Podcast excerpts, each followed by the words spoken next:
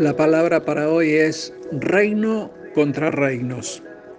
El libro del profeta Daniel en el capítulo 2, versículo 44 eh, nos dice, y en los días de estos reyes el Dios del cielo levantará un reino que no será jamás destruido, ni será el reino dejado a otro pueblo, desmenuzará y consumirá a todos estos reinos, pero él permanecerá para siempre.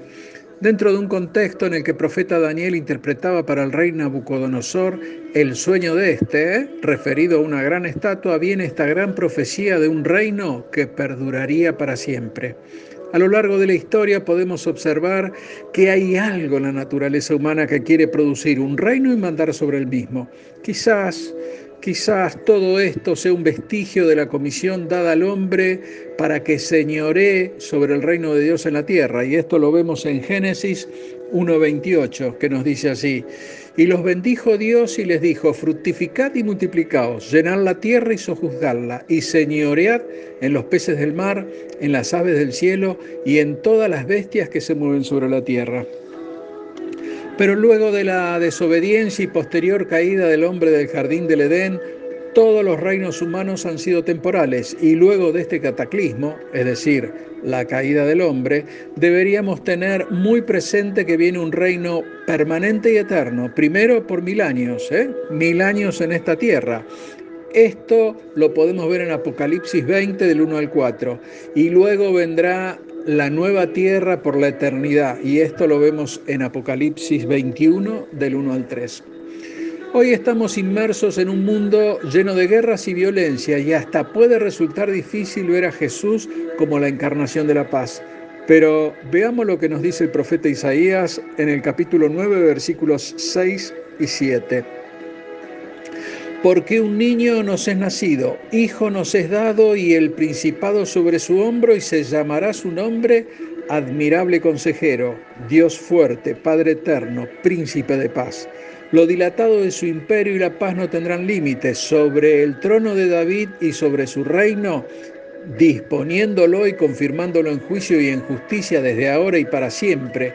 El celo de Jehová de los ejércitos hará esto esta es una de las profecías más asombrosas jamás dadas y sin duda alguna el profeta está haciendo referencia al nacimiento virginal de Jesús, que encontramos en Isaías 7:14, que nos dice, por tanto, el Señor mismo os dará señal, la Virgen concebirá y dará a luz un hijo y le pondrá por nombre Emanuel. Y este niño es el ser humano Jesús, que vino a este mundo como un bebé y Emanuel es el nombre terrenal elegido por Dios para su hijo y retracta el carácter del niño, que significa Dios con nosotros.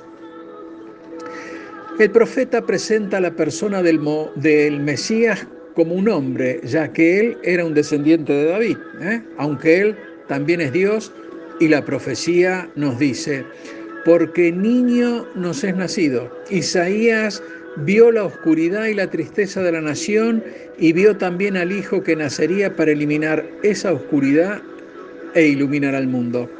Hijo nos es dado. Desde la eternidad Dios planeó dar a su Hijo en propiciación por nuestros pecados. Y vemos que en Hechos 4:12 nos dice, y en ningún otro hay salvación porque no hay otro nombre bajo el cielo dado a los hombres en que podamos ser salvos. Jesús es el regalo de Dios para nosotros. Y el principado sobre su hombro.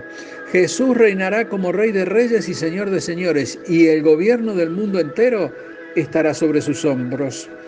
Y se llamará admirable consejero. Jesús, nuestro maravilloso consejero. Es el ejemplo perfecto y maestro infalible. En Él están escondidos todos los tesoros y la sabiduría y del conocimiento, incluso dicho por sus propios enemigos. ¿eh? En Juan 7:46 nos dice, los alguaciles respondieron, jamás hombre alguno ha hablado como este hombre. Dios fuerte. Jesús es el Hijo de Dios, el personaje más grandioso del tiempo y de la eternidad. Su vida se remonta a mucho antes de la creación del mundo. Él fue el creador de la tierra en la cual vivimos. Él murió y resucitó y es el Hijo del Dios viviente, nuestro Salvador y nuestro Redentor. Padre eterno destacando su deidad absoluta y eterna, así como su omnipotencia y la unidad del Padre y del Hijo en la Divina Trinidad, podemos afirmar que Jesús también es Dios poderoso y Padre eterno, y es el creador de todas las cosas. En Juan 1.3 leemos, todas las cosas por Él fueron hechas, y sin Él nada de lo que ha sido hecho fue hecho. Y es Jesús quien señaló en Juan 10.30, yo y el Padre uno somos. Él es Dios Todopoderoso. En Colosenses 2, 9 y 10 nos dice, porque en Él habita corporalmente toda la plenitud de la deidad y vosotros estáis completos en Él, que es la cabeza de todo principado y potestad. Príncipe de paz. Jesús es el gran pacificador. Colosenses 1.20 nos dice, haciendo la paz mediante la sangre de su cruz. Y nosotros sabemos que la paz va a caracterizar su reinado sobre la tierra, ya que el hombre, además de vida eterna, necesita paz con Dios y con el prójimo. Y para esto debe procurar vivir en paz con todos, ya sea dentro o fuera de su congregación, con la gente que está dentro de su mismo égido y aquellos que no lo están orando por ellos para que reciban al Señor como Señor y Salvador. Cuando llegue el momento designado por Dios, Jesús instaurará en la tierra una paz que será estable y permanente y al ejercer su autoridad no recurrirá a métodos tiránicos, no despojará a sus súbitos del libre albedrío ni los dominará por la fuerza. Muy por el contrario, todo lo que logre será por medio del derecho y la justicia.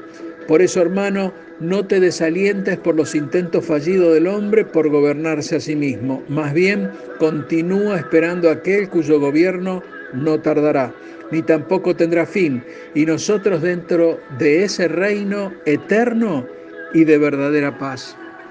Dios te bendice. Amén.